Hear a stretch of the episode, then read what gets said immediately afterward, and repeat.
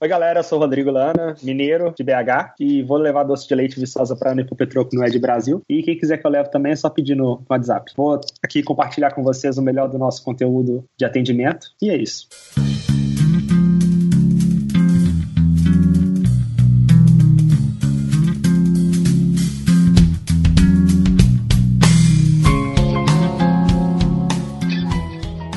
Aí, galera, beleza? Estamos começando mais um Papo de Fotógrafo. Eu sou a Ana Cariani e eu quero deixar bem claro aqui que só doce de leite não vai ser suficiente. Eu também quero goiabada, cascão e queijo. É gorda mesmo, né? eu sou Rafael Petro que vou estar gravando as mensagens agora. Bom dia, majestade. Bom dia, Zazu. Eu lhe trago as notícias matinais. Vá falando. E como já falado nos últimos episódios, todos os programas de 2017 vão ter a parceria entre Papo de Fotógrafo e Album. Para você que ainda não sabe o que é Album, é uma plataforma onde você cria o seu site e é utilizada pelos melhores fotógrafos e videomakers do Brasil. Além disso, eles têm uma equipe especialista, nota mil, para ajudar no SEO. E se você não sabe o que é SEO também, eu explico. É uma ferramenta que vai ajudá-lo a ser encontrado pelos sites de busca e pelo seu cliente através de palavras-chave. É fácil, é incrível. Então não perca a chance de fazer parte desse time. Acesse papo.album.com.br e veja a surpresa que nós preparamos para você. E aí eu falo uma outra surpresa agora, assim, uma que eu já garanto que vai estar tá lá. Assim, Se você já corre, na lata. Na lata. Cadastrando agora o seu e-mail lá, além de ganhar 30% de desconto, né, agora, tô falando agora, 30% agora, de desconto na plataforma Album, você concorre a todos os sorteios que a gente realizar em parceria com eles e para essa semana, rapidinho assim, no VaptVupt, ouviu esse programa, corre lá, tem sorteio do passaporte do Edin Brasil. Rápido. Não dá para perder, né? Pelo Não, amor de Deus. É a última chance. A gente vai sortear, a gente conseguiu dois passaportes, então corre lá e não perca a oportunidade de participar desse grande evento e a gente vai estar tá lá. Como sempre.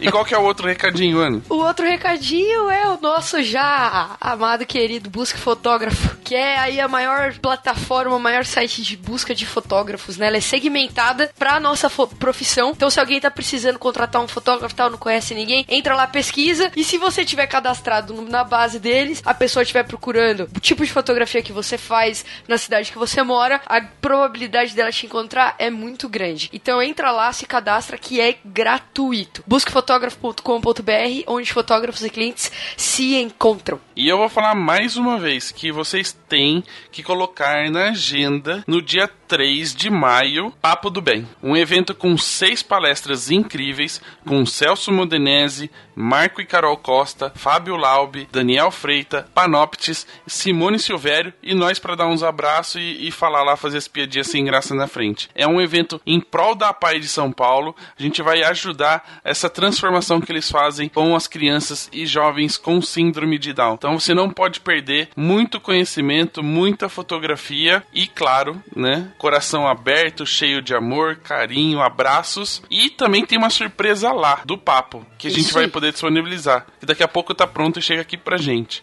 Mas eu não vou Eita. contar com essa. Só para quem for vai poder lá aproveitar e adquirir uma coisa super bacana que a gente tá fazendo para esse evento. Combinado? Eu quero. Eu também. Então já vou roubar a hora que chegar. Então acessa lá papodefotografo.com.br barra papo do bem, veja as informações, os horários e também aproveite para fazer a inscrição. Não perca, no dia 3 de maio. Se você não pode ir, mas você quer ajudar de alguma forma, você pode fazer a inscrição, informa a gente que você fez, que você não vai poder ir, e a gente vai dar algum algum jeito aí de, de sortear tal, porque eu tô dizendo isso porque já tem pelo menos umas duas pessoas que falaram que querem fazer isso. Então, se você quer ajudar, mas não pode ir e quer aproveitar e passar essa inscrição para alguém, segue a dica aí que é boa. É, importante é ajudar a APAI. Se Exatamente. você vai ou não, a gente dá um jeito depois de colocar alguém no seu lugar. Isso aí. Combinado? Então não perca e escuta o papo de hoje que tá muito bacana.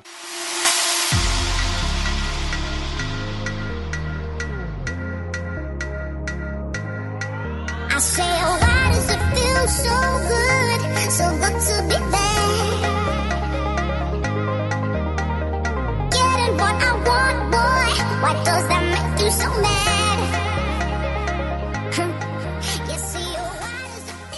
Bom, galera, como puderam perceber, eu fiz a brincadeira entre atendimento e atendimento de telemarketing quando eu faço essas brincadeiras com o Gerúndio, né? Estar ligando, estar fazendo, estar gravando. Mas o bate-papo de hoje é muito mais sério, muito mais importante e eu espero que você não repita o que o pessoal de telemarketing faz com o seu cliente. Por isso, nós trouxemos um especialista em atendimento que vai dar todas as dicas para você conseguir vender mais trabalhando menos ou não. É assim a brincadeira ou não, Rodrigo? Ah, a gente tem que trabalhar cada vez mais pra gente conquistar o que a gente quer, né? Então, pra mim, a gente vai conquistar trabalhando mais. não, a gente, vamos dizer, vamos ser mais produtivos, seria a palavra mais é, correta. Sim, sim. Vamos parar de procrastinar, ser produtivo e assim a gente conquista também trabalhando menos. Tá Muito bem. Então vamos, antes de mais nada, antes de falar sobre atendimento, conhecer um pouquinho de quem é o Rodrigo, né? Pra quem ainda não conhece, não assistiu nenhuma palestra dele aí nos grandes congressos, vamos apresentá-lo hoje. Rodrigo, conta um pouquinho da sua história e como é que você chegou aí a, a, se tornar um fotógrafo de casamento. Começando, vou tentar resumir porque a história é bem grande, tá bom? Tenho seis anos de profissão, tenho 25 anos de idade, uh, nasci na cidade chamada Corinto, vim para Belo Horizonte, trabalho com fotografia desde sempre e eu passei pelo Rádio Rock Café, onde eu fotografava shows, fotografei mais de 400 shows, fotografei 300 ensaios infantis e por aí eu fui caminhando até procurar minha paixão, procurar aquela, aquela área, aquele segmento que me dava realmente aquele tesão de sair para fotografar. E nisso, quando eu entrei na área de casamento, foi amor à primeira vista, foi paixão. Pode falar tesão? achei que você ia cantar a música do Luan Santana. Sério? Qual música? Meteoro da Paixão. Ah, Meteoro da Paixão. Então, o casamento foi mais ou menos por aí. Foi um Meteoro da Paixão que entrou em meu coração. Gostou da rima?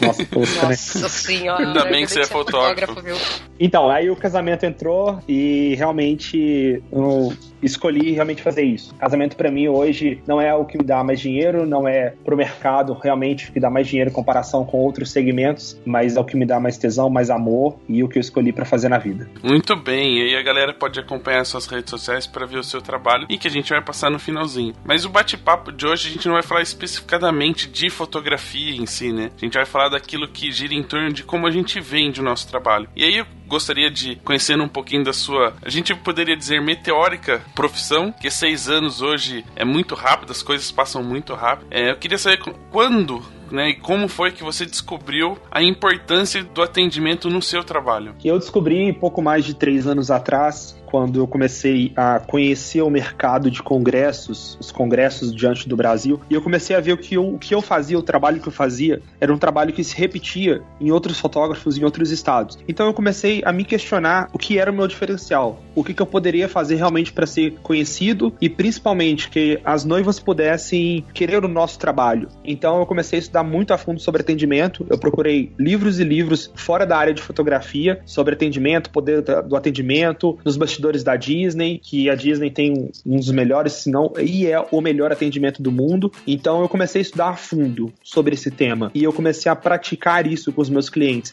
mas praticar o atendimento não só na reunião frente a frente com ele, mas desde a hora que ele entra em contato comigo. E hoje, graças às redes sociais, eu consigo utilizar ferramentas de atendimento, é, também fazendo stories no Instagram, colocando depoimentos no site, deixando o texto escrito no, nas redes sociais. Então hoje eu uso várias ferramentas dentro de um atendimento perfeito, é, bem antes daquela primeira reunião. É isso é uma assim a gente vai falar um pouquinho sobre como é o processo tudo, mas quando as pessoas falam atendimento, a, a imaginação vem ou na cabeça vem somente a reunião, né? Do tipo estar o, o presente ali, sentar no sofá e conversar. Na verdade, para você como especialista agora, já que está estudando muito essa área, quando é que começa realmente o atendimento? Tá, o atendimento ao cliente, ele começa no primeiro contato, no primeiro oi que você tem. Uh, vamos falar, vamos dividir em duas partes, tá bom? O atendimento ele começa quando você conhece qualquer pessoa que gosta do seu trabalho. Então, por exemplo, se eu estou em um congresso, estou numa feira,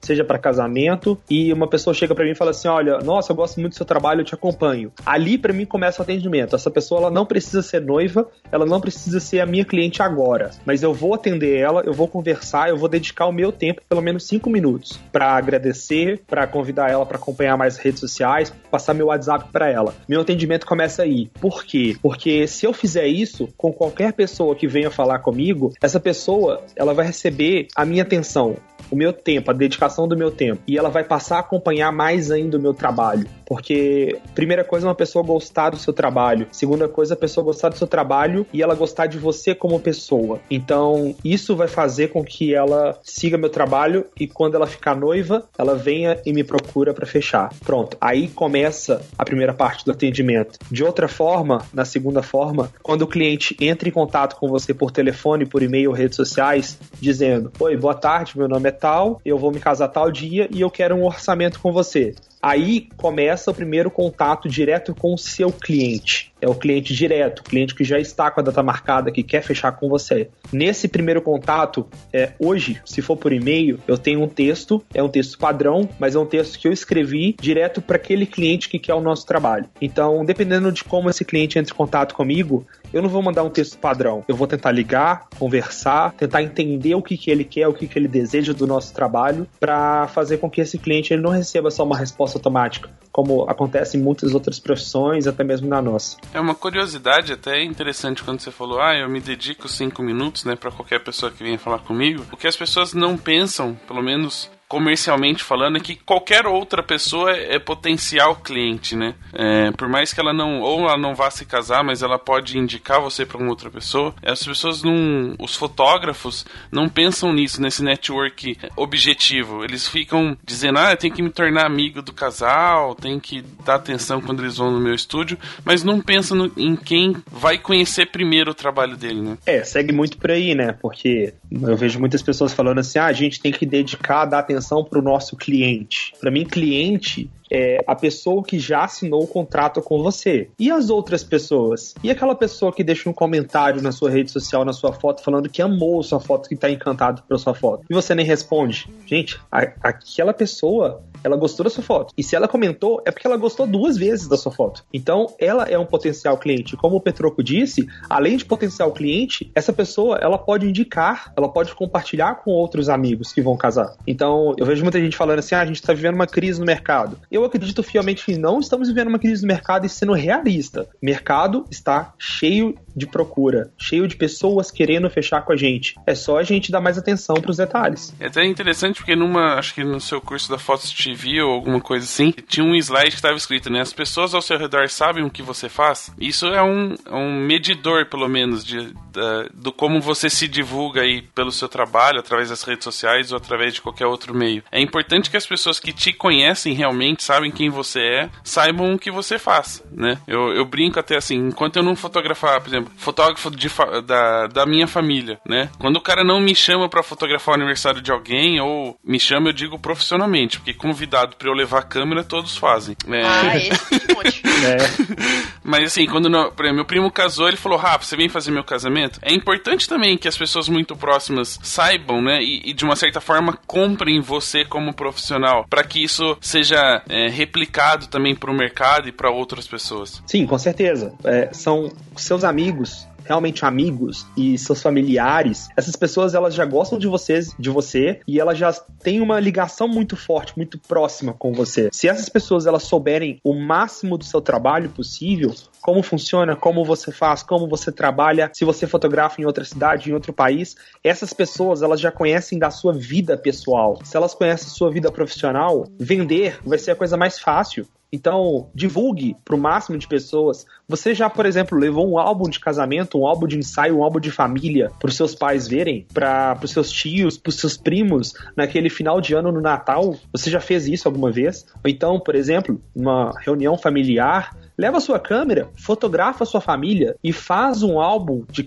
um álbum familiar e deixa na casa dos seus pais, deixa na casa dos seus avós. Isso é um, um pouquinho do seu trabalho, vamos colocar um portfólio do seu trabalho dentro da sua família. E aí é uma forma de você realmente conquistar mais pessoas. Ah, e tem até uma dica aí, né? Pra você que tá querendo buscar portfólio, vai procurar os primos, as, as primas que tá tudo namorando, né? Faz ensaio de é casal, lógico. vai vai incentivando esse povo a casar para eles ir chamando você para trabalhar. É, exatamente, né? Ou tem, faça igual eu, tenha primas encalhadas que não pensam em casar e aí nunca te chamam pra nada.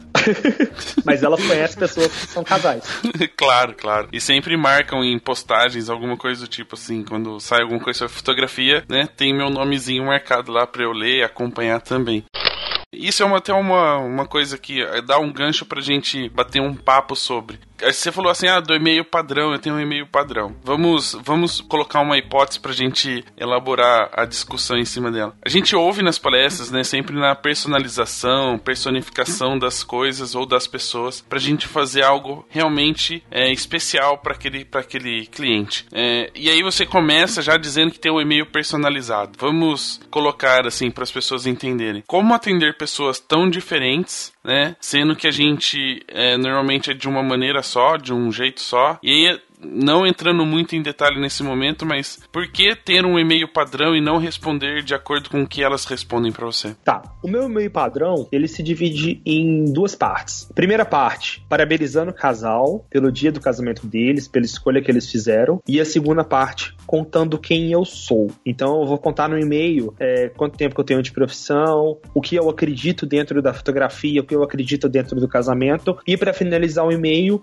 eu deixo algumas perguntas. Então, em vez de mandar primeira, no primeiro e-mail a proposta de orçamento, eu mando algumas perguntas ao finalizar o e-mail, querendo conhecer um pouco sobre eles. Então, para eles me contarem a história deles, me contarem quais são os sonhos do casamento e que essas perguntas elas vão ligar respostas que pra gente vai ser muito importante pra gente fazer um trabalho diferenciado para eles. Quando eu criei um e-mail desse, hoje ele já tá muito bem adaptado, é, fiz várias adaptações nele de dois anos para cá. Algumas pessoas viraram para mim e falaram da seguinte forma: é, as noivas não vão responder seu e-mail. Tem muita pergunta, seu texto é muito grande. Petro, eu te falo, nove a cada dez noivas respondem. E no final do e-mail eu coloco uma frase, eu coloco para eles assim, ó, é, muito obrigado por ler o e-mail e desculpa pelo tamanho do texto, mas eu quero saber mais da sua história. E no final do texto, quando elas respondem, elas colocam assim: me desculpe pelo texto grande, mas eu tenho que compartilhar muita coisa com você. Então, eu, eu já crio essa interação junto com eles diante desse primeiro e-mail. E por que, que elas respondem? Elas respondem porque elas estão cansadas de receber no primeiro e-mail a proposta de orçamento. Para elas, uhum. receber a proposta de orçamento no primeiro e-mail significa que todos estão fazendo um texto padrão. Agora, eu não mandar a proposta e eu mandar um texto querendo entender e conhecer da vida deles se torna um diferencial. Já começa começa por aí. Mas aí você consegue, através desse contato, desse, digamos, esse robozinho de perguntas e respostas, é, identificar qual é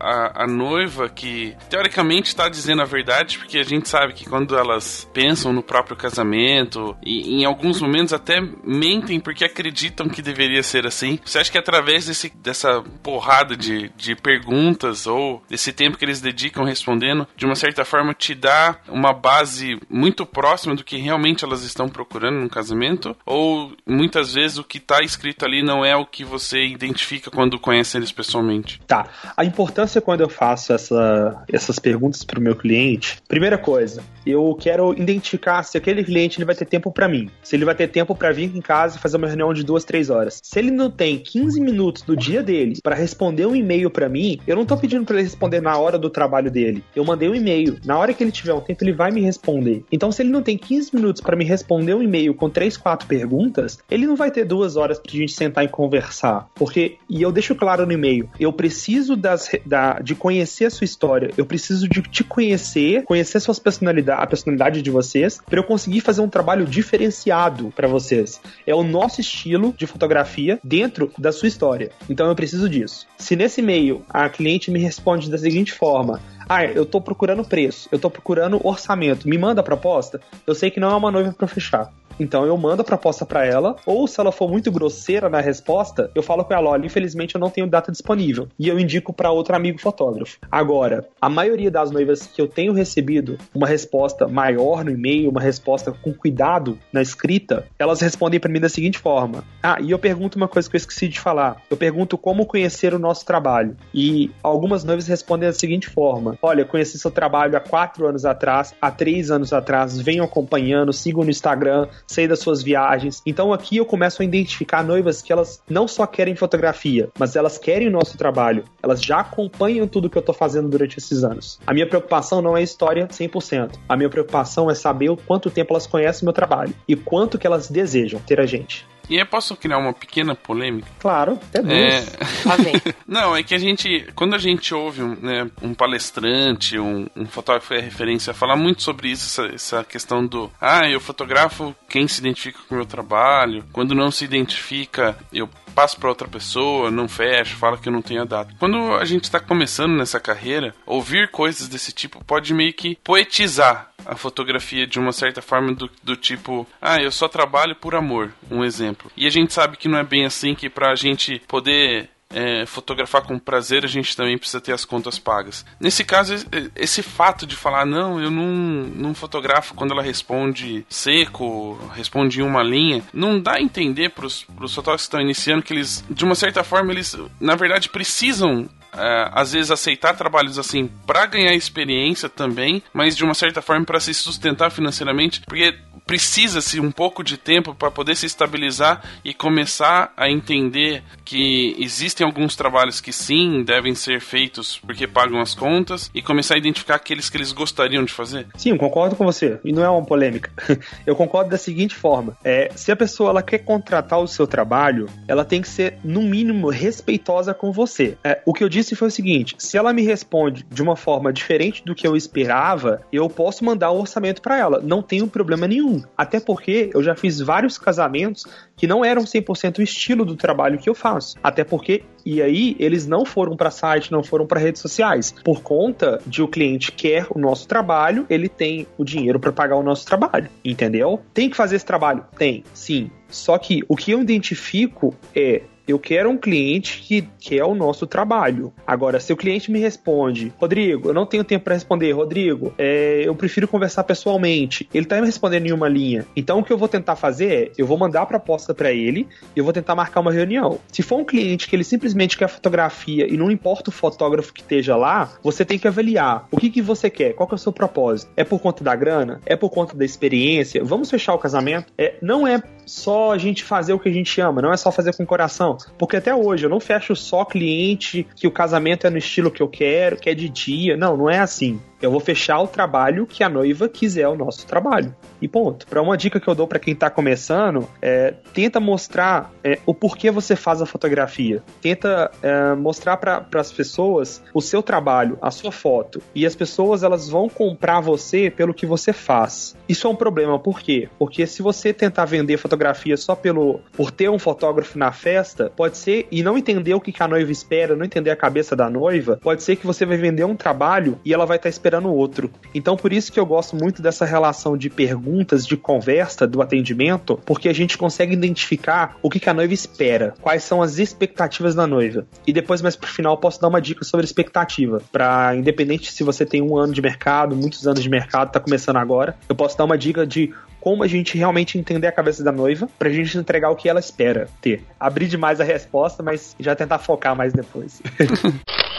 E até uma, uma questão, né? A gente vai falar disso um pouquinho mais pra frente, mas já ligando uma coisa na outra. Você acha que foi mais eficiente para você a partir do momento que você decidiu fazer esse, esse monte de perguntas antes de mandar a proposta? Ou quando você só enviava a proposta, era quase, digamos, era mais eficiente quando a noiva já pegava a proposta e ia na sua, no seu escritório e você já conversava com ela e fechava? Mudou muito a porcentagem de, de fechamento? Tá, eu vou te falar que a porcentagem manteve a mesma, Porém, os meus clientes, eu vou te dizer que melhoraram os meus clientes. Melhoraram na seguinte forma: é, eu consegui educar os meus clientes para o trabalho que eu faço. E nisso eu comecei a identificar pessoas que realmente queriam só fotografia e pessoas que queriam um trabalho diferente. Por exemplo, casamento de sábado agora, o no... tinha uma equipe de vídeo e a equipe de vídeo também queria dirigir o casal na festa. E o noivo, o tempo todo, ele falava: não quero fotos clássicas. E eu sei que ele não gosta de fotos clássicas. O meu trabalho ele não é de fotos clássicas, é de fotos diferentes, um trabalho mais ousado, de brincadeira. Então, assim, é, era uma equipe de vídeo que fazia um trabalho clássico e eu uma equipe de foto que fazia um trabalho de fotos não tradicionais, vamos colocar assim, entendeu? Então, assim, se eu fosse empresa de vídeo, eu já teria identificado que o casal não gosta de poses clássicas. Então, mesmo que eles fossem uma empresa que faz, fosse fazer é, vídeo clássico, o que eu, no lugar deles, tentaria fazer? Identificando que o casal gosta de coisas mais ousadas, eu tentaria mudar um pouquinho o estilo do meu trabalho dentro daquele casamento para tentar algo diferente, dentro do que o casal quer. Então, assim, fazer esse roteiro de perguntas melhorou muito a relação com o meu cliente e identificar o cliente que quer algo diferente. Porque antes eu fechava muitos casamentos clássicos e agora casamentos mais ousados, divertidos, essas coisas. É, mas provavelmente essas perguntas que você faz antes por e-mail eram são praticamente as mesmas que você fazia durante uma reunião presencial, correto? Sim, sim. Concordo. E, mas você acha que fazer as perguntas antes te preparou melhor para a reunião presencial ou foi indiferente? Me preparou através do cliente. Porque o cliente hoje chega na reunião presencial sabendo que ele não vai ver foto. Ele vai ter uma rodada de perguntas, uma interação maior, então ele já chega sabendo disso. Eu consigo uma liberdade maior do meu cliente para ele poder se abrir mais na reunião. Por exemplo, na reunião, eu até fiz uma reunião mesmo, na prática, na, no curso da Fotos TV que eu falo sobre atendimento, e eu mostrei que eu tento levar o meu cliente é, não para o estado emocional para ele chorar, mas eu tento fazer com que o meu cliente sinta um pouco é, nessa experiência do que a gente vai tentar proporcionar proporcionar para ele, seja no ensaio, seja dentro do casamento, entendeu? Uhum. E é até legal é, entrar nesse, nesse tempo, porque de uma certa forma te desafia um pouco mais. Como é que você vai superar as expectativas, sabe, teoricamente já sabendo de toda a história do casal? Como é que é esse atendimento presencial? O que, que você faz de diferente que acaba conquistando o cliente, já que você já sabe de praticamente tudo? Tá, o que eu faço no atendimento é o seguinte: é, eu, eu, o casal chega, minha reunião hoje dura em torno de uma hora, uma hora e meia, e a primeira coisa que eu falo com eles é o seguinte: olha, eu quero conhecer um pouco mais sobre vocês, eu quero conhecer um pouco mais da relação familiar que vocês têm, dos amigos, de como vocês se conheceram. Eu tô resumindo bem a grosseiro modo, mas se você quiser, Petroco, eu posso compartilhar a lista de perguntas que eu faço, é, deixar embaixo do post, tá bom? Nesse uhum. podcast, pra galera conhecer e entender o, o, roteiro de perguntas que eu faço pros noivos. Você serve o café antes ou depois das perguntas? Cara, eu não sirvo café. Pô, como assim você não serve café? Eu tenho máquina de café, no máximo que eu sirvo é água.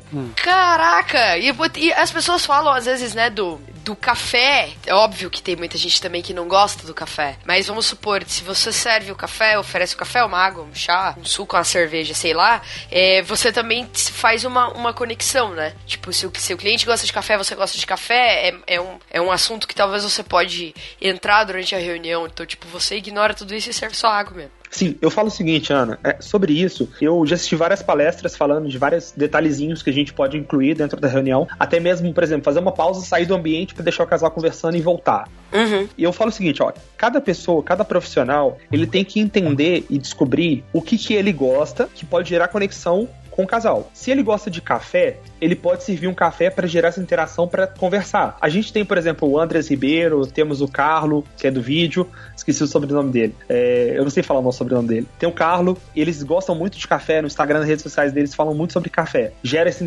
interação com o casal. Outras pessoas também podem servir cerveja, o caso do Bigarelli, que gosta também. No meu caso, eu gosto de tratar um pouco mais esse lado emocional, tá bom? É, então, o que eu uso? Eu uso mais da história, da conversa, para interagir com o casal. Então, casais que são mais tímidos, que realmente não gostam de conversar, eu tenho um pouco mais de dificuldade. Mas eu posso contar um exemplo que eu tenho, que um casal veio aqui, a noiva é apaixonada por foto, eles casam até agora em julho. E o noivo, ele é muito tímido, muito. E aí eles fizeram a reunião comigo durante duas horas, o noivo falou muito na reunião. No dia seguinte, a noiva, ela mandou uma mensagem para mim falando assim, ó, eu vou fechar com você, porque você foi o único fornecedor que conseguiu fazer o meu noivo falar durante a reunião inteira. Então, o que eu faço hoje é o seguinte: eu amo conversar. Você viu que eu falo demais, né? Então, assim, eu amo conversar e amo contar minha história, amo contar os detalhes, contar o que eu faço hoje. Então, o que eu faço com eles é compartilhar da minha história e perguntar para eles para gerar essa interação. Se eu gostasse muito de café, muito de cerveja, claro, eu ia servir isso para eles, para gerar conversa sobre isso, entendeu? Um outro, um detalhezinho, assim, pelo menos é o que eu tenho escutado e, e acho, acredito que talvez seja o que funcione melhor. Você falou muito de, ah, eu conto minha história, eu conto minha história. Quando na verdade, quando as pessoas falam que o, o melhor fornecedor, o melhor, sei lá, profissional, e aquele que escuta muito, né?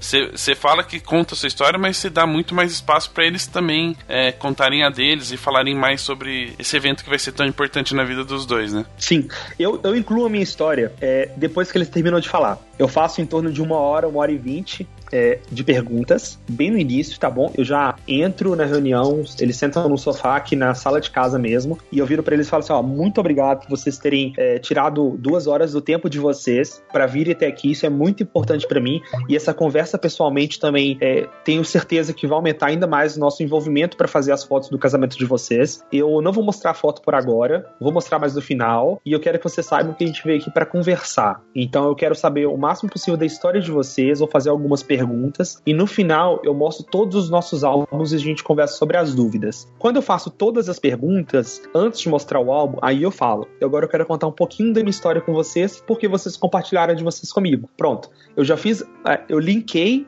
uma coisa com a outra e eu complementei a reunião, entendeu? Uhum. Então aí eu conto a minha história em questão de 5, 6 minutos, aí eu abro para eles fazerem perguntas. Aí eles falam: "Nossa, quantos anos você tem? Nossa, você já foi para qual país?". Então agora é eles fazerem as perguntas para mim. E aí eu respondo. É melhor do que eu chegar já enfiando resposta neles, sem perguntas, entendeu? Não, mas eu acho legal porque você dá essa abertura para eles. É, de você se como você pediu para eles se abrirem para você e contar tudo para você, você dá essa abertura para eles também, né? Tipo, também estou disposto a responder perguntas de vocês em relação a mim, é, eu acho bem legal. Sim, é bem, é bem por aí a questão do, do, que eu, do posicionamento que eu criei dentro da minha reunião foi justamente esse. É, se eu começar a reunião contando a minha história, eles ainda vão ficar um pouco tímidos, vão ficar um pouco é, com o pé atrás de, nossa, será que eu pergunto isso para ele? Será que eu pergunto a idade? Será que eu pergunto se ele dá desconto? Então, eu faço com que eles tenham, se sintam realmente em casa, na minha sala, para no final eles se abrirem qualquer pergunta que eles quiserem fazer para mim.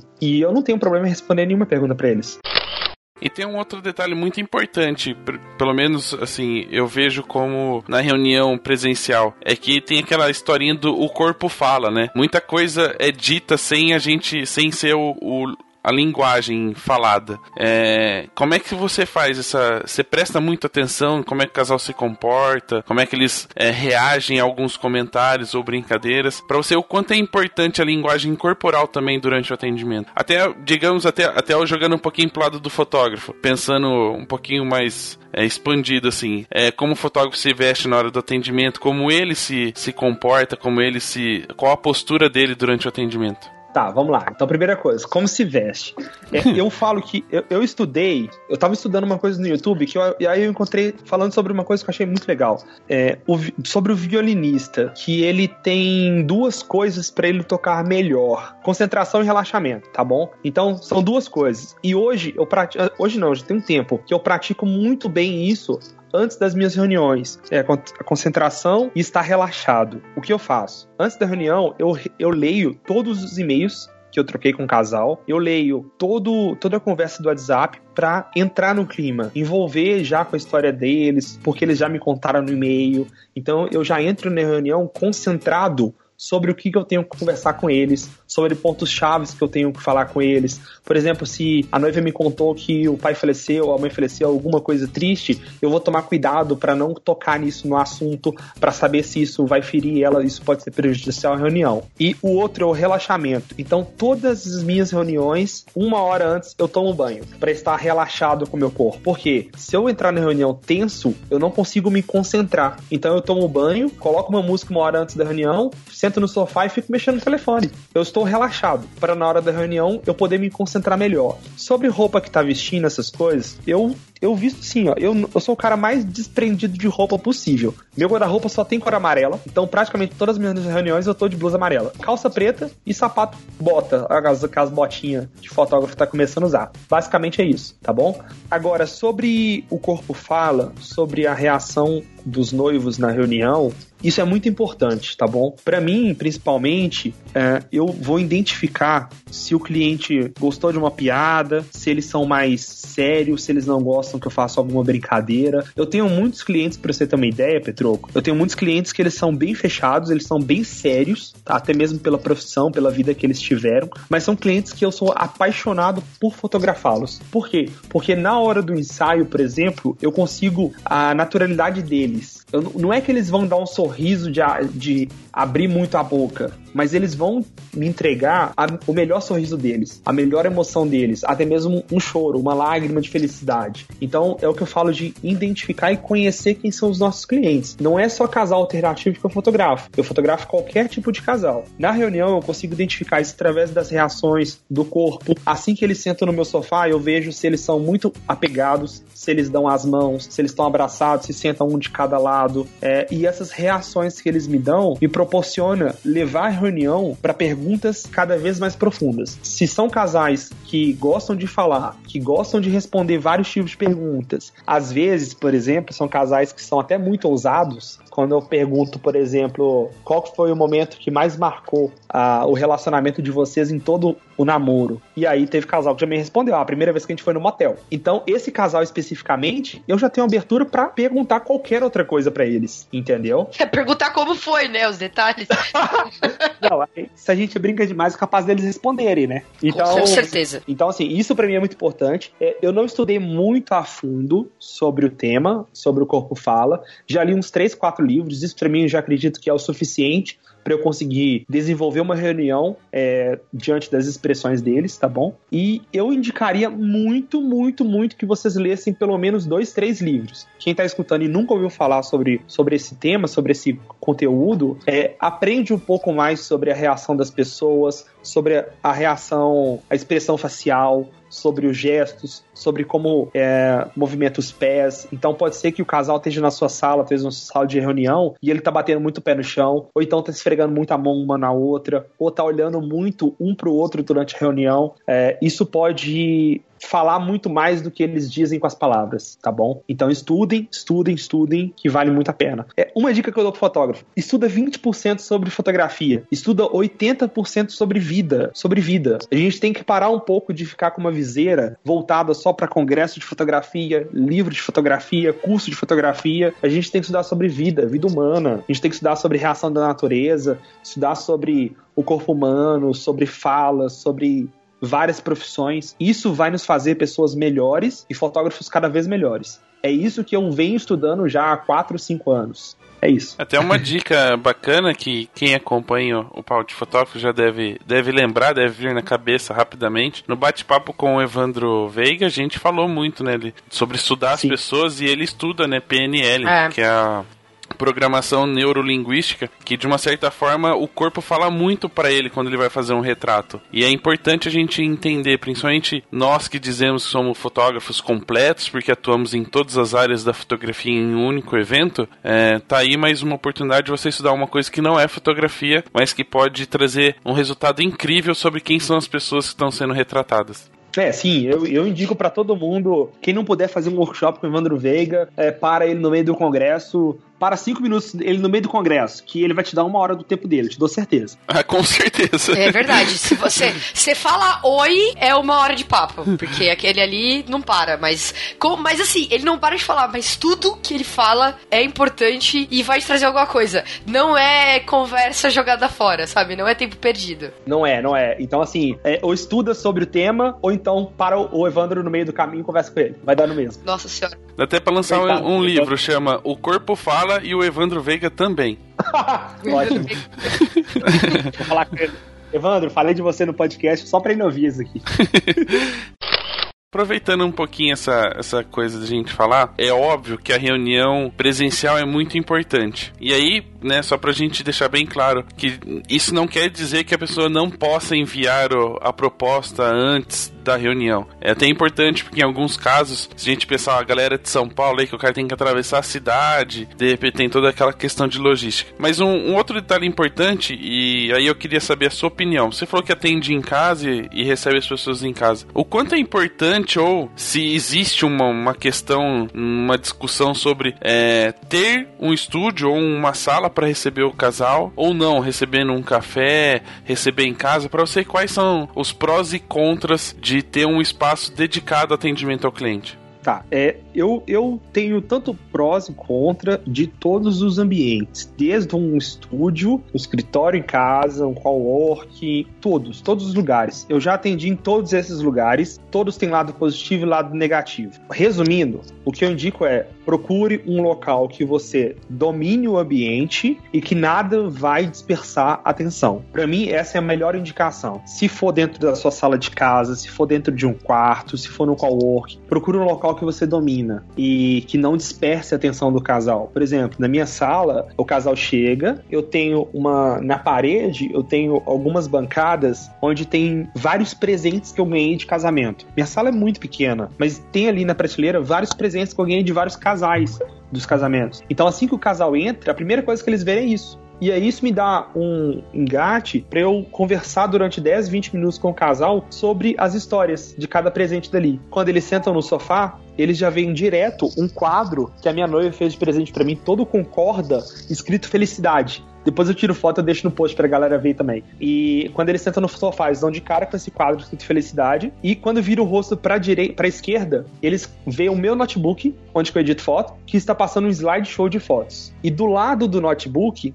tem um coração que tem uma data, um coração de madeira, que tem uma data. E essa data é a data do casamento deles, que eu sempre coloco a data do casamento do casal que eu vou fazer atendimento. Então, eu domino a sala em todos os sentidos. Os álbuns ficam em cima do meu sofá, não ficam em cima de mesa. No sofá, ao alcance da mão deles. Mas quando a noiva normalmente vai tocar no álbum pra ver, eu até brinco com ela, eu falo assim: olha, vocês não vieram aqui pra ver foto. Eu mostro pra vocês no final. A gente vai conversar um pouquinho antes. Tira a mão daí. Tira, tira a mão daí, Exatamente.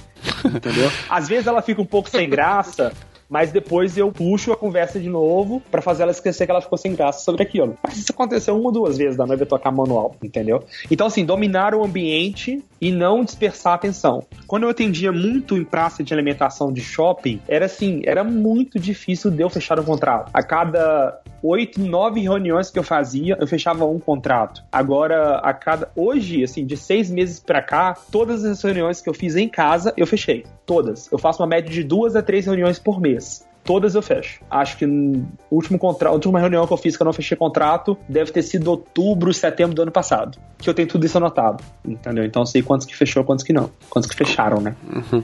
Mas com certeza algum ouvinte está falando, ah, mas eu não tenho uma sala legal ou não moro num lugar de fácil acesso. É, isso não quer dizer que ele não possa atender num café ou na praça de alimentação. Mas escolhe um lugar que é mais resguardado, né? Um cantinho que não tenha muito barulho, ou seja um pouquinho. Não seja na porta do café, ou no meio da praça de alimentação do lado do McDonald's, né? Sim, eu posso dar uma dica? É, procura um, um, um local seja um café, seja um restaurante, onde que não tenha barulho, não tenha música ao vivo. Uh, caso tenha um, um, café, por exemplo, que tenha um fundo mais reservado no restaurante, onde que tem uma mesa no fundo, é, chega pro dono do restaurante, se apresenta, fala que você é fotógrafo, que você vai encontrar um cliente seu naquele restaurante e que você gostaria de um local mais reservado lá dentro, se ele teria algum lugar para te oferecer. E aí vem uma coisa que eu dou de dica para todo mundo. Peça um café, ofereça algo para o cliente tomar e no final da reunião pague. Não deixe o cliente pagar, entendeu? É, procure um local mais simples. Se você está falando assim, poxa, mas eu vou ter que pagar todas as vezes para o meu cliente, procura um local mais simples. É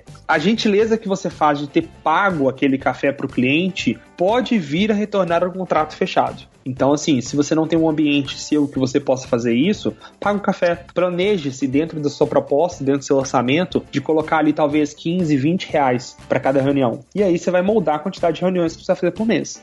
Eu, eu, tenho uma outra dica também. E se o cliente fizer muito questão de pagar o café, é quase certeza que você fechou o contrato. Exatamente.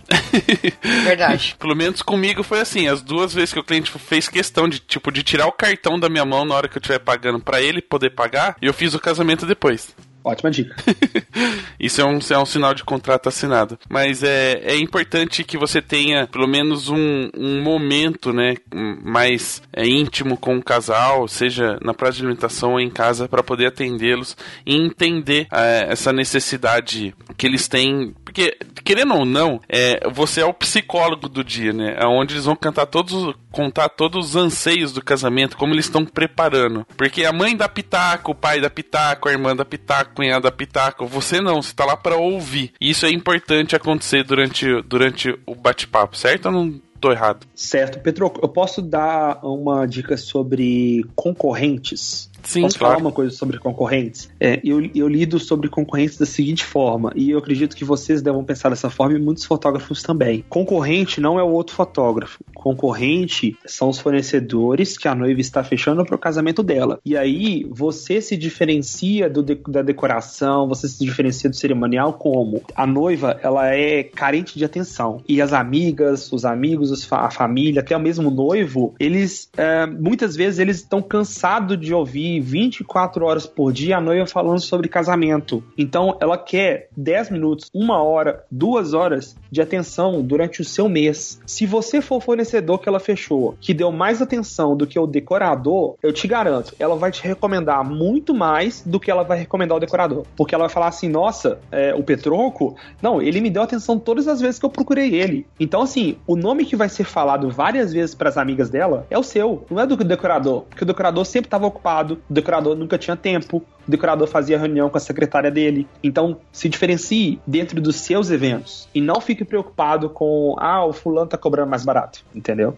Vamos aproveitar já essa, essa pequena dica e dar uma outra dica, só pra gente finalizar esse processo do atendimento em si, antes de você executar o trabalho. É, tem alguma dica que você possa, possa dar pra fazer uma reunião, não digo perfeita, porque no perfeito, a perfeição é muito difícil, mas quase perfeita, aquela que a pessoa entra pensando se vai te contratar e no final já sai falando, brigando com um noivo que quer você no casamento. Tem alguma dica que você possa dar pra essa galera fazer, tipo o Neymar, 100% de aproveitamento?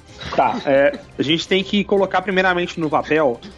prim- o primeiro passo pra gente conseguir as coisas que a gente quer na vida é clareza. Então eu sempre dou essa dica pra todo mundo. Você quer fazer uma reunião perfeita ou quase perfeita? Escreva no papel quais são seus propósitos, quais são suas verdades, no que, que você acredita, qual que é o diferencial que você vê na sua fotografia. Pergunta para os casais que você fotografou, para as famílias que você fotografou, o, qual é o seu diferencial através dos olhos delas e aí deles. E aí você começa a listar isso no papel. Porque quanto mais clareza você tiver escrito o que é o que você acredita, quais são seus diferenciais, o que você tem a oferecer, essas clarezas vai fazer com que você tenha mais firmeza na sua resposta, mais certeza daquilo que você está falando e qualquer pergunta que o casal faça, você vai ter na ponta da língua para responder. Então, para você conseguir fechar um contrato muito mais fácil, é, eu acredito no- na, eu acredito da seguinte forma: você tem que saber o que você está falando, você tem que saber responder as perguntas para casal e principalmente você tem que entender o que, que aquele casal foi buscar tá bom? Se você não sabe o que, que aquele casal foi buscar, você não vai saber o que vender para ele. Então as coisas não se encaixam, não se encaixam. É a mesma coisa de você pegar uma tomada com três, dois pinos e você ter um, um cabo de três pinos. Não vai entrar, porque o que aquele casal busca, você não tá sabendo vender para eles. Você não tá sabendo porque você não perguntou quais são as expectativas, o que, que eles buscam, qual é o sentido da fotografia na vida deles. Então, o que a minha dica é essa: tenha clareza do máximo de coisas que você tem para falar, que você vai conseguir vender mais fácil. É, e aquela questão de você falar que releu todos os e-mails, é, para lembrar quem é o casal, os nomes, que é super importante, né? né? Eles não chamam noivo e noiva. Acontece Sim, muito a data do casamento. casamento que eu deixo exposta. Eu deixo exposta a data do casamento mais para eu lembrar a data do que para eles verem. então, tem, tem tudo isso. É importante que você realmente saiba. E uma coisa que eu não sei se é, é, é mais ou menos essa ideia que você, acabou falando aí, de você começar a identificar o que as pessoas enxergam em você. Eu tenho uma coisa. As pessoas falavam pra mim que eu, que eu me dava muito bem com criança. E meio que eu com, comprei, né, esse personagem pra mim. E aí eu me esforço muito pra me dar bem com a criança, porque eu preciso provar que eu sou bom com crianças. É, né? Do tipo, ah, falaram que eu sou bom, eu não posso decepcionar as pessoas. Então, é, de uma certa forma, esse comentário que você fez de você entender o que as pessoas enxergam em você é uma maneira de você ganhar confiança e realmente reforçar isso na hora que você está fazendo o atendimento. Exatamente. Se o casal, por exemplo, fala, se os noivos sempre falam, ah, você é muito extrovertido, você é muito brincalhão. E se isso fica claro também nos depoimentos deles, por que, que eu vou chegar na reunião e eu vou ser tímido, vou ser introspectivo, eu vou ser sério? Não vai, não vai encaixar. Se um casal chega pra mim e ele fala assim, nossa, tal pessoa me indicou e falou que você é muito brincalhão, você é muito divertido, você usa boné do Pokémon. Aí eu chego na reunião, eu tô de terno, gravata, formal, falando sério porque eles são advogados. Não, não vai encaixar. Eles vieram ali. Ah, e importante: se o casal marcou uma reunião com você, eu não vou falar 50%, mas tá 90% fechado. 90%. Olha só. Ah, detalhe: eu mando a minha proposta por e-mail. O cliente não vem fazer reunião sem antes saber quanto que eu cobro. Então, depois daquele e-mail que ele me respondeu com texto, eu mando o e-mail agradecendo pela resposta e mando a proposta de orçamento. Então, se o cliente viu meu orçamento, acompanha meu trabalho, eu sei que tem dois anos que ele acompanha meu trabalho e ele pegou, tirou duas horas do tempo de vida dele, que é tão importante, para vir fazer uma reunião comigo, você acha que ele tá fazendo isso para desperdiçar o tempo dele? Não. Ele quer te contratar, ele quer me contratar. Então o que eu vou fazer? eu vou mostrar quem eu sou, porque a fotografia ele já comprou. Por isso que eu não mostro o álbum no início da, da reunião. A fotografia ele já comprou. Ele só quer me conhecer para ter certeza que é eu para ser o fotógrafo. E aí, nesse caso, a gente já falou, se ele tá indo fazer a reunião porque já tem sua proposta, já respondeu um monte de perguntas, como é que você vai superar as expectativas nesse caso, assim, para que realmente, não só que ela, assim, feche o contrato em si, mas que ela feche o contrato é, com aquele sentimento de que ela fez um bom negócio. Porque em alguns casos a pessoa fecha o contrato ou compra alguma coisa, ela vai arrependida para casa, né? Tá, eu vou compartilhar com vocês a minha dinâmica que eu faço com o casal. Depois que eu faço essa enxurrada de perguntas para eles, que já tá quase uma hora e meia conversando, eu viro para eles e eu falo o seguinte: eu posso fazer uma dinâmica com vocês? E aí, claro, eu tô perguntando antes de fazer qualquer coisa. E eu viro para eles e falo assim: ó, só não vale roubar. E aí eu solto aquele sorriso. Porque eles não sabem o que é. Então, assim, o que eu faço é, eu criei uma dinâmica, eu, na verdade, eu não criei, eu adaptei diante de algumas coisas que eu ouvi em alguns cursos que eu fiz, tanto online quanto presencial. E aí, só para vocês entenderem o conceito, eu tô com uma caixinha de som do lado do meu notebook, sempre tocando uma música muito baixinha, e na minha mão no sofá tem um iPad onde eu estou com todo o roteiro de perguntas e eu estou com o Spotify aberto, linkado com a caixinha de som. E eu falo com eles, olha, só não vale roubar. Qual que é a dinâmica? Eu prefiro, eu preciso que vocês virem um para o outro, bem pertinho, bem pertinho, e aí eu vou fazendo com que eles já criem aquela interação.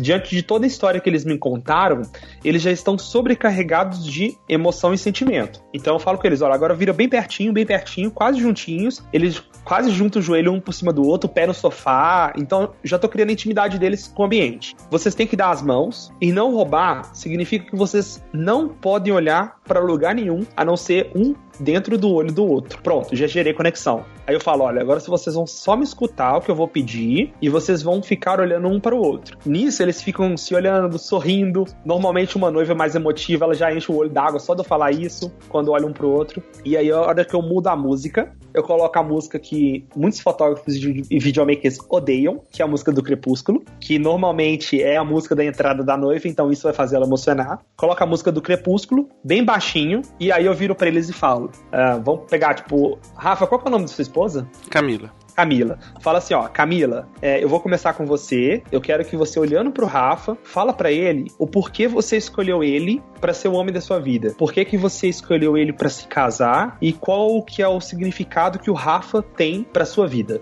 E aí é a hora que ela desaba. Sei lá, nove a cada dez Ela não noivas... fala nada, né? Nossa, Ana, acabou com o Petroco. Você Nove quer a que eu cada dez Não! É que você fala assim, ela desaba, exatamente, porque ela não consegue falar, e aí ela chora. Exato, exato. Mas ela fala. E assim, nove a cada dez noivas choram. E um noivo chora. Mas quando o noivo chora, a noiva desaba. Entendeu a conexão que eu faço? Uhum. E isso toca a música do Crepúsculo inteira. Eu acho que eles choram por causa disso, né? Você pode trocar a música, por favor? Pode ser, pode ser por conta disso.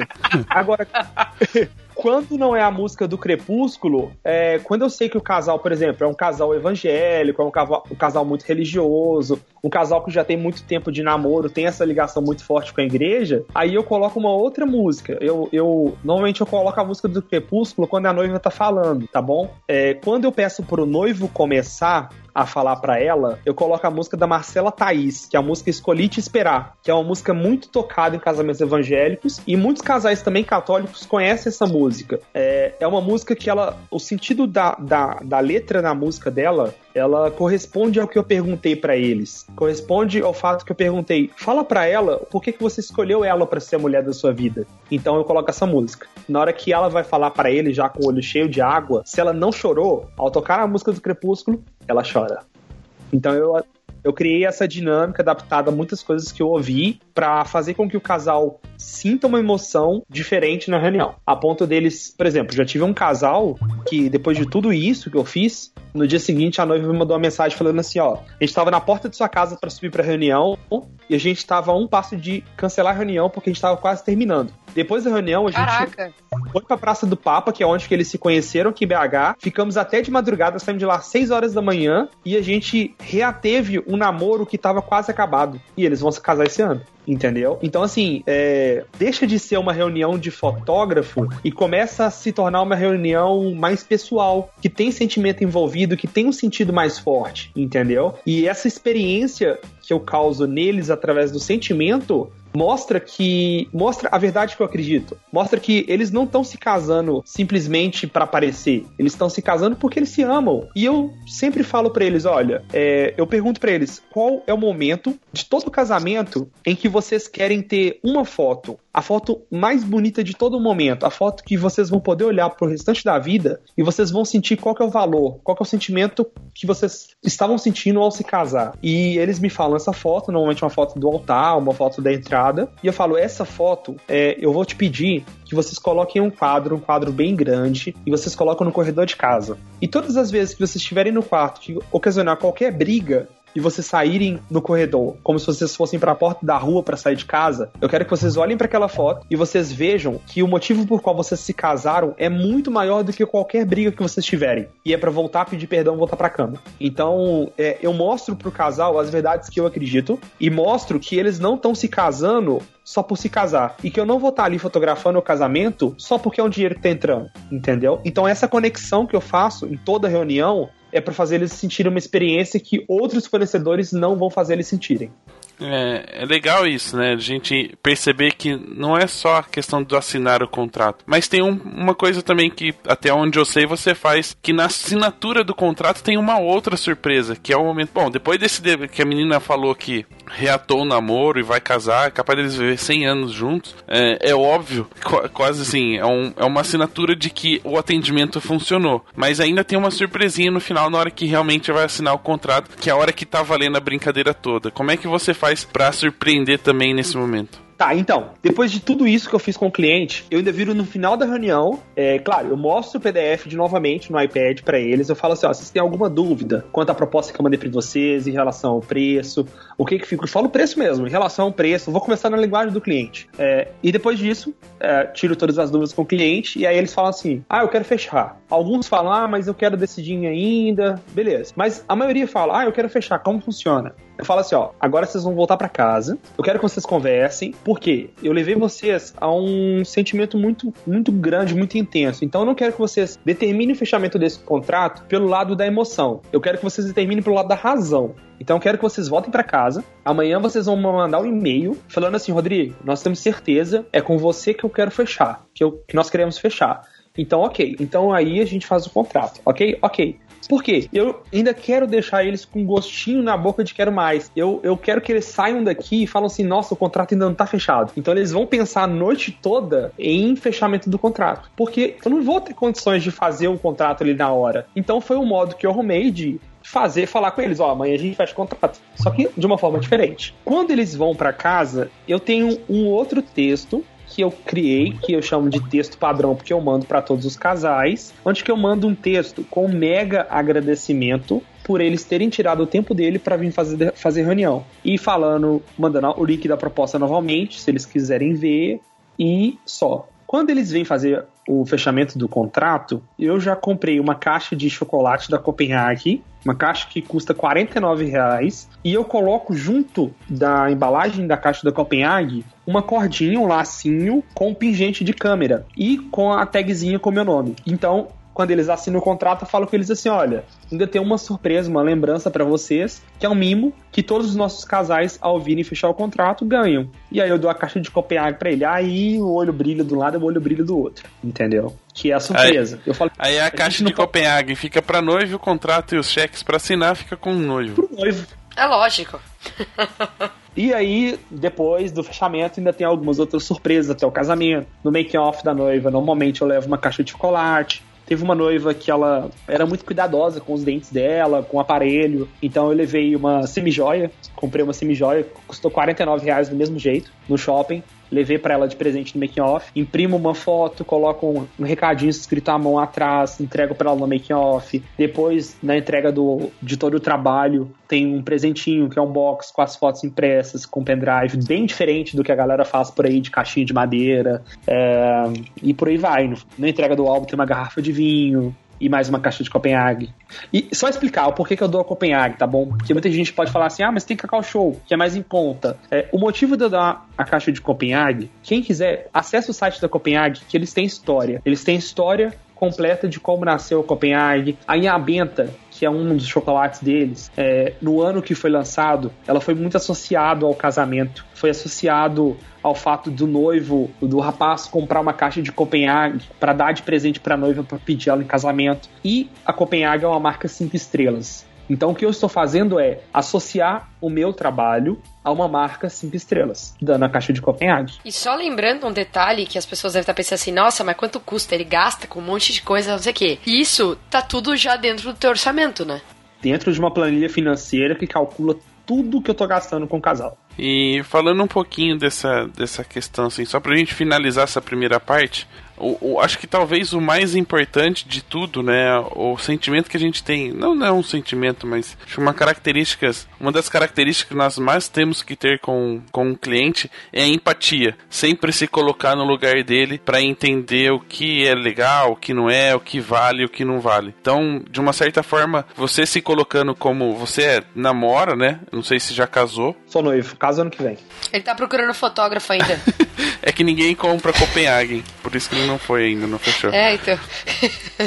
Você se coloca no lugar deles para entender mais ou menos assim, oferecer o melhor para que eles se sintam muito mais à vontade e que, como eu já disse, fechem um contrato com a certeza de que fizeram um bom negócio, né? Sim, com certeza. É, eu vou dar um exemplo. Né, no casamento de sábado agora, o casal, eu, eu conheço eles há pouco mais de 6, 7 anos. Esse casal casou sábado agora passado. E eles não tiveram condições de fechar comigo a festa.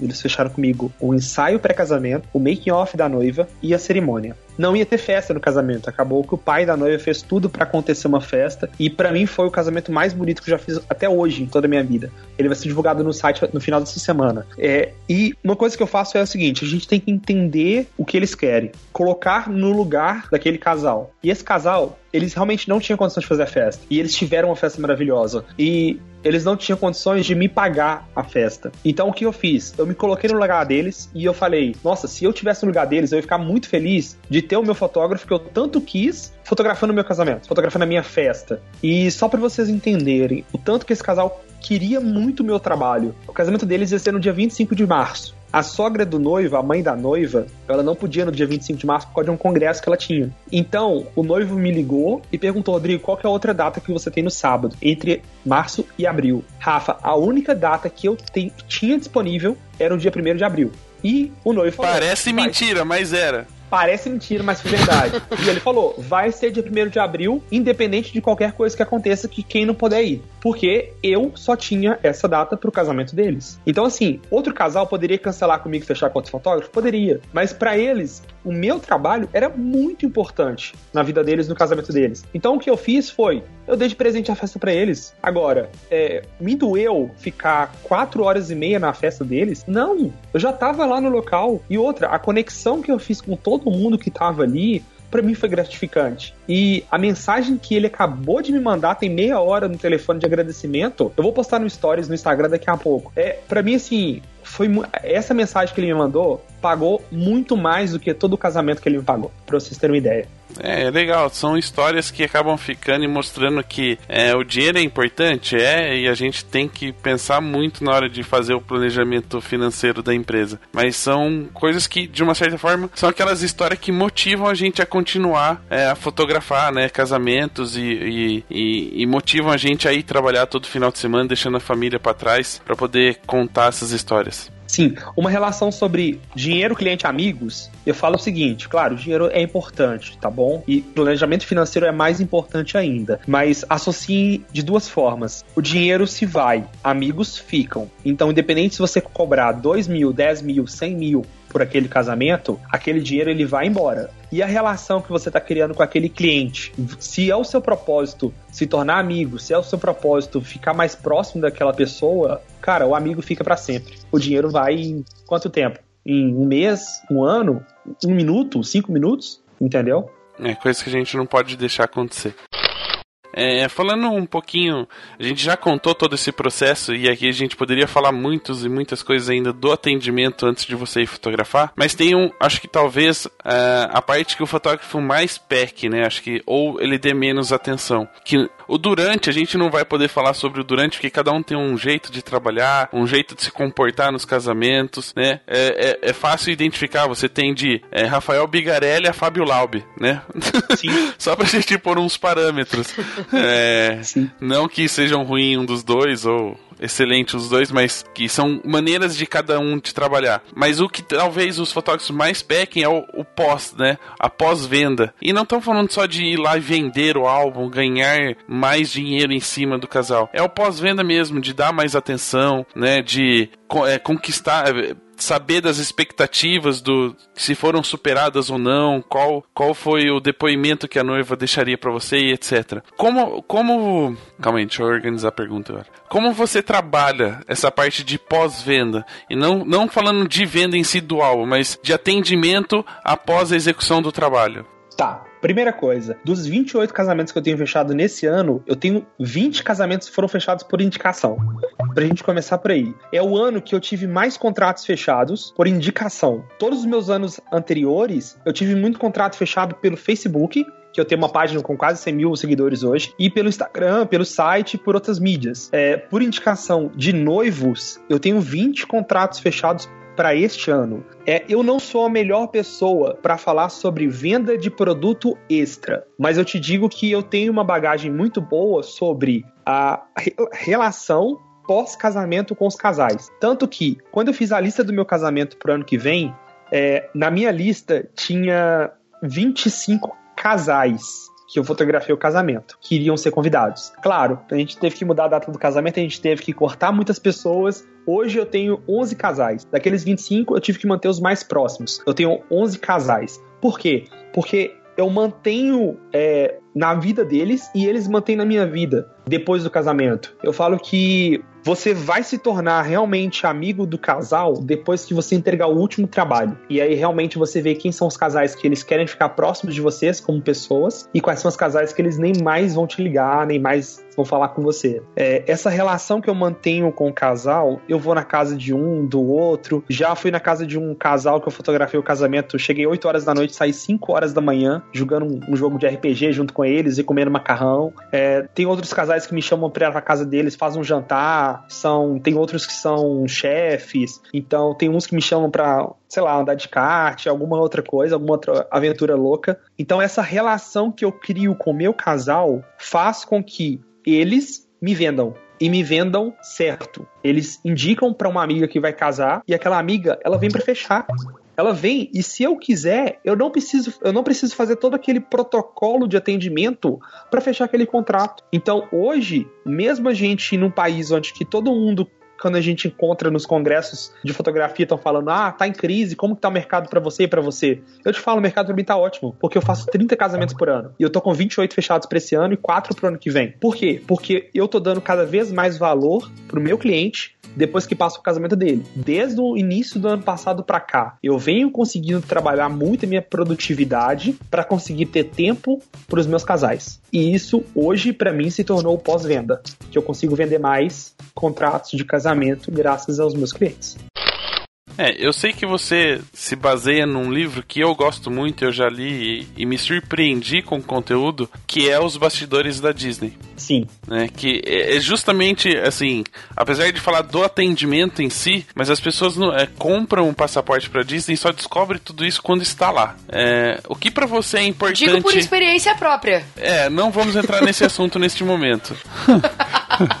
o que, que você pega desse livro como base e aplica hoje no, no seu atendimento pós-evento? Tá, eu vou falar uma coisa para deixar a galera na curiosidade para querer ler o livro, tá bom? É, uma das coisas que mais para mim é, saltou do livro, para eu me importar, e esse livro eu li ele há três anos atrás, foi até minha noiva que me deu ele de presente, é o cuidado. É o cuidado que a Disney tem com todos os detalhes. E a Ana tá aqui como prova, porque eu ainda não fui na Disney. É, o cuidado que eles têm no livro, eles falam o seguinte: se você arranhou um brinquedo que é banhado a ouro, por exemplo, dentro da Disney, no dia seguinte aquele brinquedo não tá mais arranhado. Que eles, durante a madrugada, eles pintam todos os brinquedos que precisam ser pintados. Eles limpam, é tudo impecável, é tudo limpo. Se o presidente, o diretor ou o cara que cuida dos brinquedos está passeando pela Disney, está andando pela Disney e tem um lixo no chão, qualquer um se abaixa, pega o lixo, leva até a próxima lixeira e coloca lá. O cuidado que eles têm com as pessoas. Se tem uma pessoa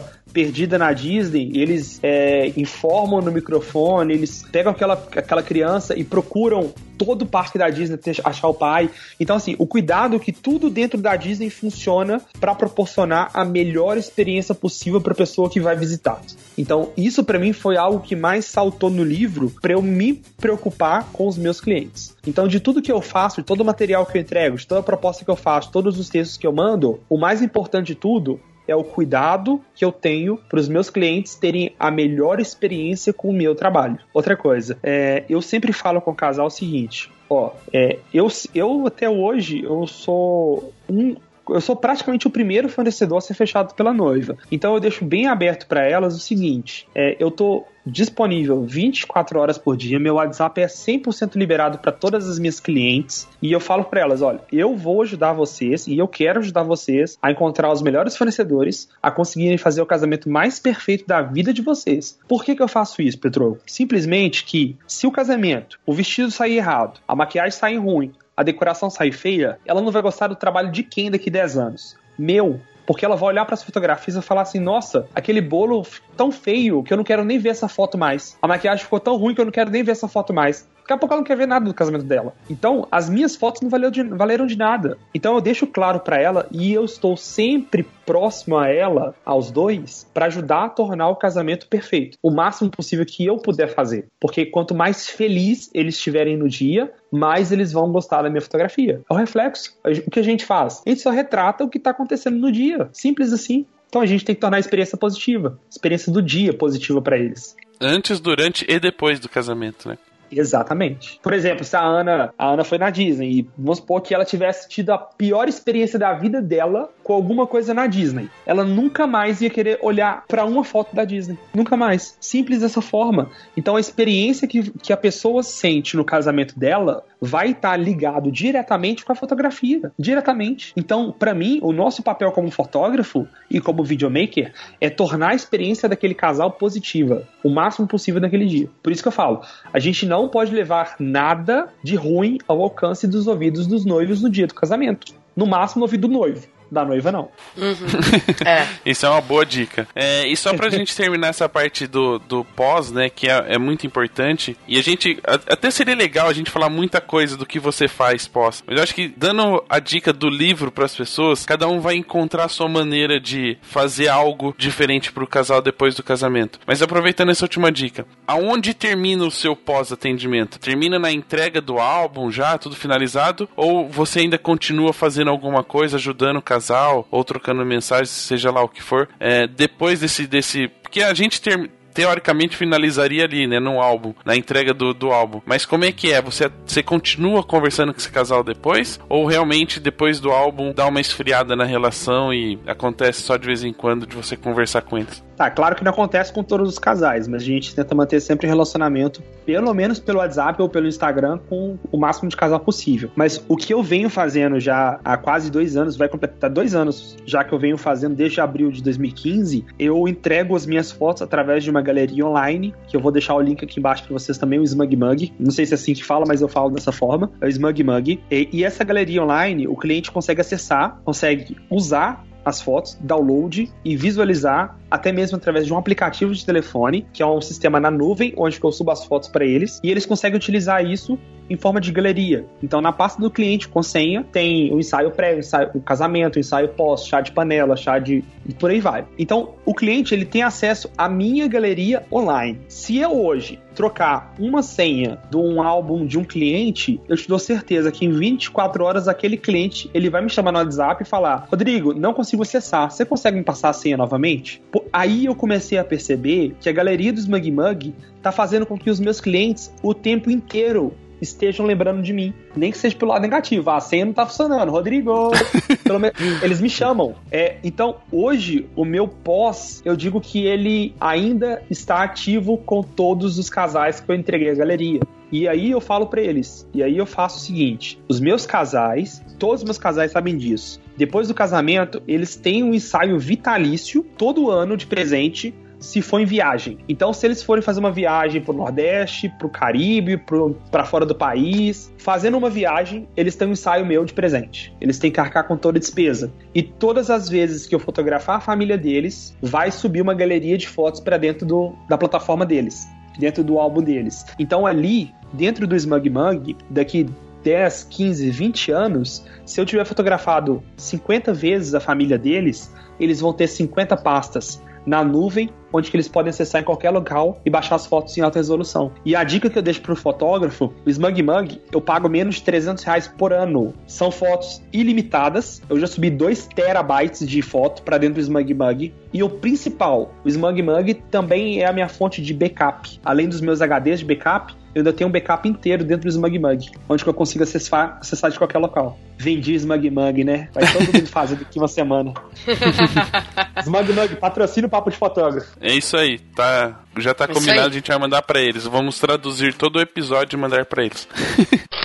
E aí, só pra gente finalizar, que o atendimento também não fica baseado só nessa relação pessoal, né, entre fornecedor e cliente, eu queria aproveitar que você também é um especialista na área e acaba utilizando como um grande recurso de divulgação do seu trabalho, que são as redes sociais. Não basta só publicar a foto com um texto bonitinho, né? Existe toda um, uma interação ali que deve rolar para você continuar e, e, incentivar esse relacionamento com o cliente. Dá algumas dicas aí pra galera como aproveitar bem as redes sociais a favor do atendimento e da venda do produto, do serviço. Tá, eu, primeira dica que eu vou dar duas dicas. A primeira dica, eu convido todo mundo a acessar, seja na minha página do Facebook, seja na página do Album, para assistir a live que eles fizeram da minha palestra na Fotografar, a palestra do último dia, da quinta-feira. Eu dei várias dicas lá onde que eu ajudo o fotógrafo tanto nas redes sociais quanto no site a alcançar maior repercussão, alcançar principalmente autoridade e conseguir vender mais.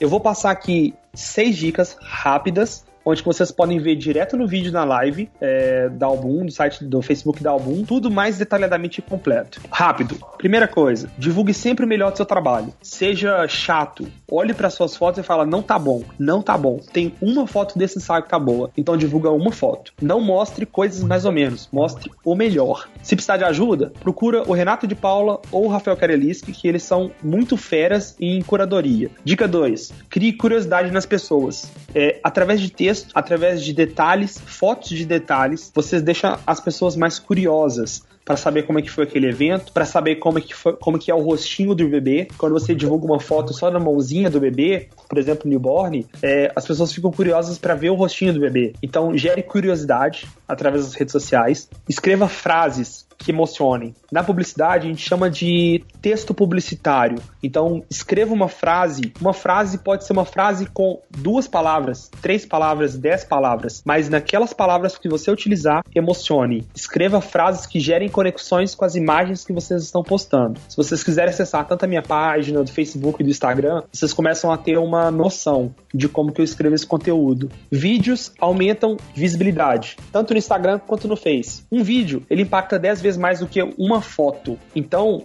nós fotógrafos, nós temos a capacidade de criar slideshow. Crie slideshows com 10, 20, 30 fotos e divulgue porque isso vai alcançar mais pessoas. Sempre que tá comentando, curte o comentário dela, comente o comentário dela. As pessoas elas querem sentir importantes e ao fato de você responder um comentário, você tá sendo muito importante para aquela pessoa. Aquela pessoa tá sendo importante para você. E por último, e para mim a dica principal de redes sociais, frequência divulgue quantidade, divulgue duas fotos por dia, três fotos por dia, mas não deixe de não fique um dia sequer sem divulgar foto, senão a sua repercussão cai.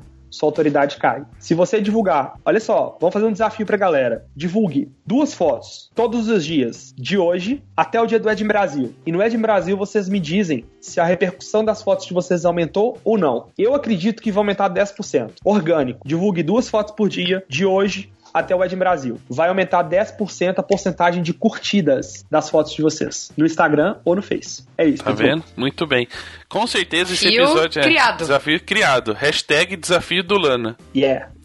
Como vocês podem ver, é um conteúdo bastante grande, tem muita coisa que a gente poderia entrar em- no, a fundo para poder falar sobre, mas são só duas horinhas que a gente tem para conversar com o Rodrigo, uma horinha e meia, dependendo do, do episódio da edição da Ana. Porém, a gente vai dar outra dica, e é uma dica do Petroco. É, acompanhe, tem aqui no link do post, tem um curso dele na Fotos TV, é um curso completo de dois dias, dá praticamente oito horas de, de conteúdo sobre o tema, com dicas de como organizar a agenda, desde o comecinho, da, desde aquelas perguntas e respostas que ele pede lá no começo, até o finalzinho, até o preço do chocolate Copenhagen ele fala durante o curso. Fala ou não fala? Exatamente. Exatamente. Tudo. Tudo, ele abre todo Cara, o jogo. Imagina falar de um tema durante oito horas, só de atendimento. Foi isso que custa Foto TV. Exato. Então você vai poder acessar o link aqui e saber mais. E se adquirir, vai ter todo o conteúdo e material extra que ele disponibiliza pra galera. Mas, por enquanto, como a gente ainda não tem como fazer um episódio de 8 horas pra falar sobre tudo, a gente vai deixar os contatos dele. Na verdade, ele vai deixar os contatos dele pra se tiver alguma dúvida, quiser tirar,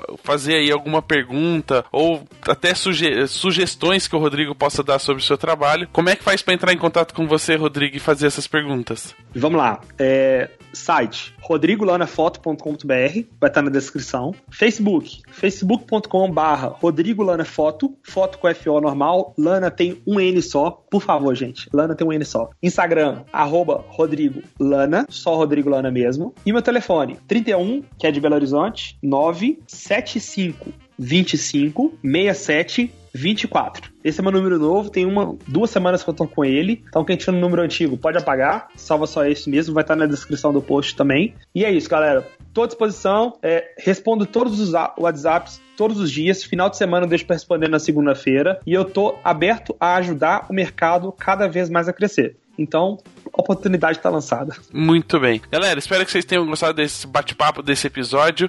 E fiquem com Deus e até a próxima. Tchau. Ah, deixa eu mandar um abraço. Tchau. Dois até. Deixa eu mandar um abraço. Tá, quero mandar um abraço pro Daniel Freitas, que ele mandou um abraço pro mim e ele falou mal, falou que eu falo demais no podcast dele. Muito Falar com a bem. palestra dele no fotografar foi foda. Isso aí. E foi. Hoje só na brisa, viver pra ser melhor também é um jeito de levar a vida.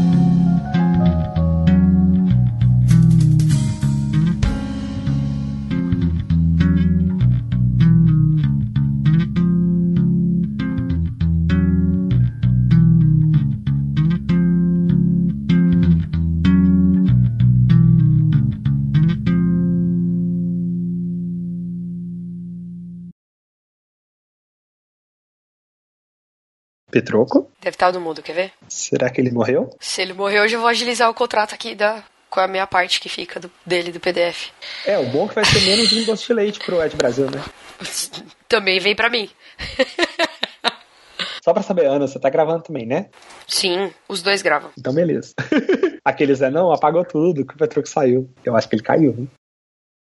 Que é concentração e a outra eu esqueci. É, na memória, talvez, né?